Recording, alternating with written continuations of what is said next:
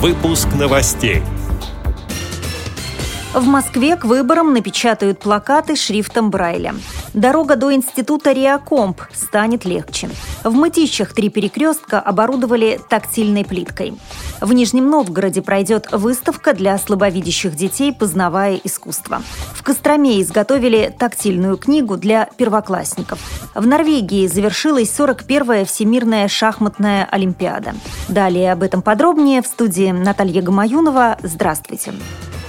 В Москве к выборам напечатают плакаты шрифтом Брайля. Также слабовидящим избирателям изготовят трафареты для заполнения бюллетеня. Об этом сообщает Лента.ру со ссылкой на официального представителя Мосгоризбиркома Дмитрия Реута. По данным чиновника, голосование для маломобильных граждан будет упрощено благодаря плану взаимодействия Мосгоризбиркома с общественными организациями. Помимо всего прочего, рассматривается возможность запуска в день выборов социальных такси. Напомню, выборы в Москве Московский городской парламент состоятся в единый день голосования 14 сентября.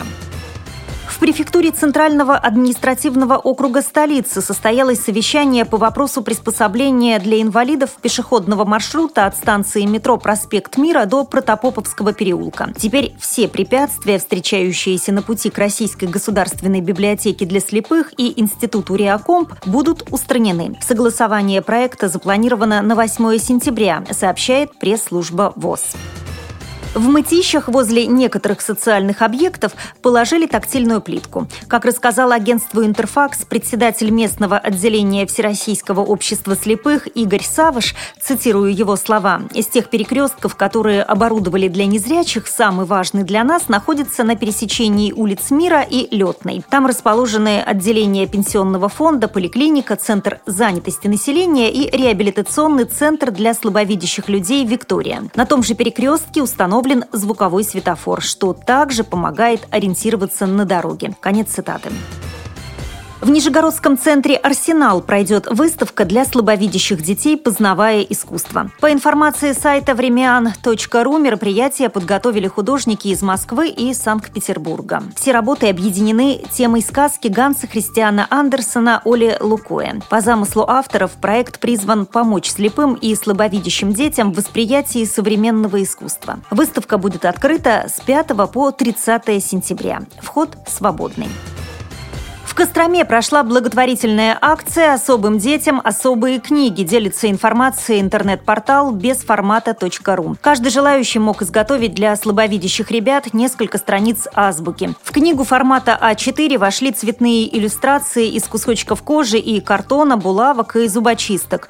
Буквы дублировали укрупненным и рельефно-точечным шрифтом Брайля. Чтобы малыши не поранились, страницы сделали закругленными. На каждую из них наклеили тактильный треугольник, помогающий определить, где у книги верх. В сентябре необычная азбука станет учебным пособием для слабовидящих первоклассников города.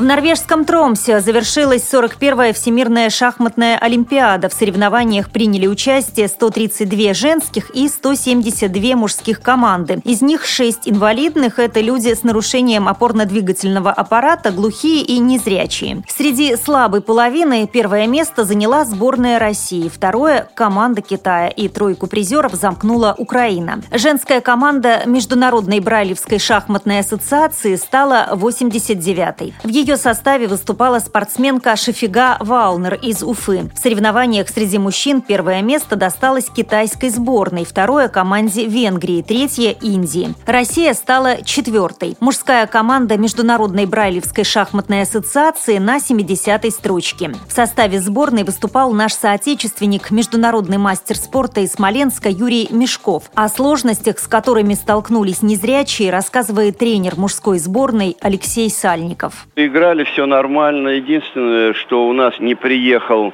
заявленный под первым номером из Венесуэлы шахматист, имеющий наивысший рейтинг.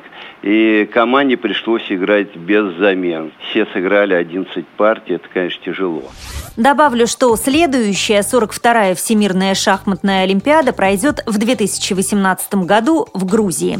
С этими и другими новостями вы можете познакомиться на сайте Радио ВОЗ. Мы будем рады рассказать о событиях в вашем регионе. Пишите нам по адресу новости собакарадиовоз.ру. Всего доброго и до встречи!